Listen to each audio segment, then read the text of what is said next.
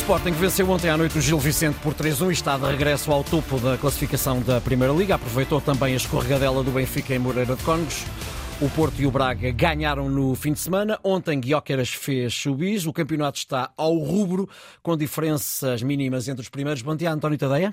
Olá, bom dia, Ricardo. Ora bem, o Sporting 33 pontos, Benfica 29, Porto 28, Braga 26.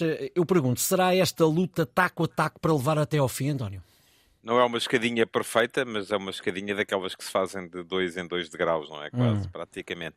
Um, eu creio que sim, embora as próximas semanas possam vir a dar-nos alguma luz sobre, sobre aquilo que o campeonato nos reserva, com certeza, porque vamos ter já na próxima semana esse Vitória Sport Clube Sporting e depois, na jornada seguinte, aquela que antecede o Natal, uh, teremos um Sporting Flóculo Porto e um Sporting Clube Benfica, os dois no mesmo fim de semana.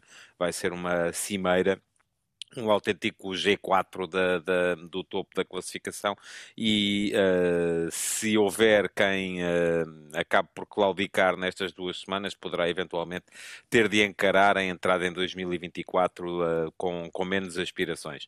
Mas a verdade é que todas as equipas têm neste momento, as quatro equipas têm neste momento, ou nos dão neste momento, razões para, para acreditar. Eu acho que o, que o Sporting foi a equipa mais consolidada deste, desta primeira fase de campeonato, uh, embora depois tenha uma uh, incapacidade gritante para se impor nos grandes jogos e por isso mesmo as próximas duas semanas serão tão importantes para o coletivo de, de Rubem Amorim. Depois o Benfica parece-me ser a equipa que tem uh, o, o, maior, o maior conjunto de talentos individuais uh, que podem, apesar da equipa coletivamente não parecer tão acertada ou tão afinada como chegou a ser na época passada, tem ali uma série de talentos individuais que pode perfeitamente justificar que se ganhem jogos e por isso mesmo o Benfica ganhou os três clássicos que fez esta época, duas vezes ao Porto e uma ao Sporting.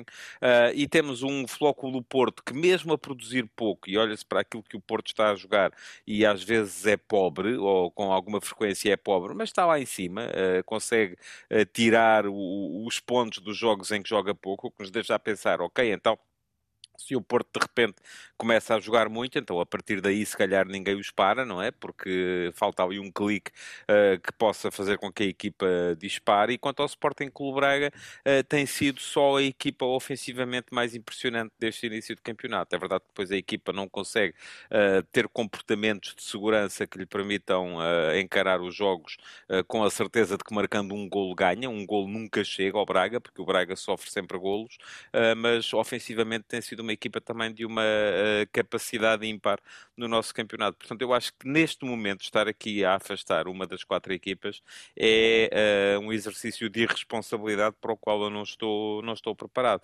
Mas uh, creio que as próximas duas semanas poderão dar-nos pistas sobre aquilo que vai ser 2024. Cá estaremos para conferir isso também. Obrigado, António.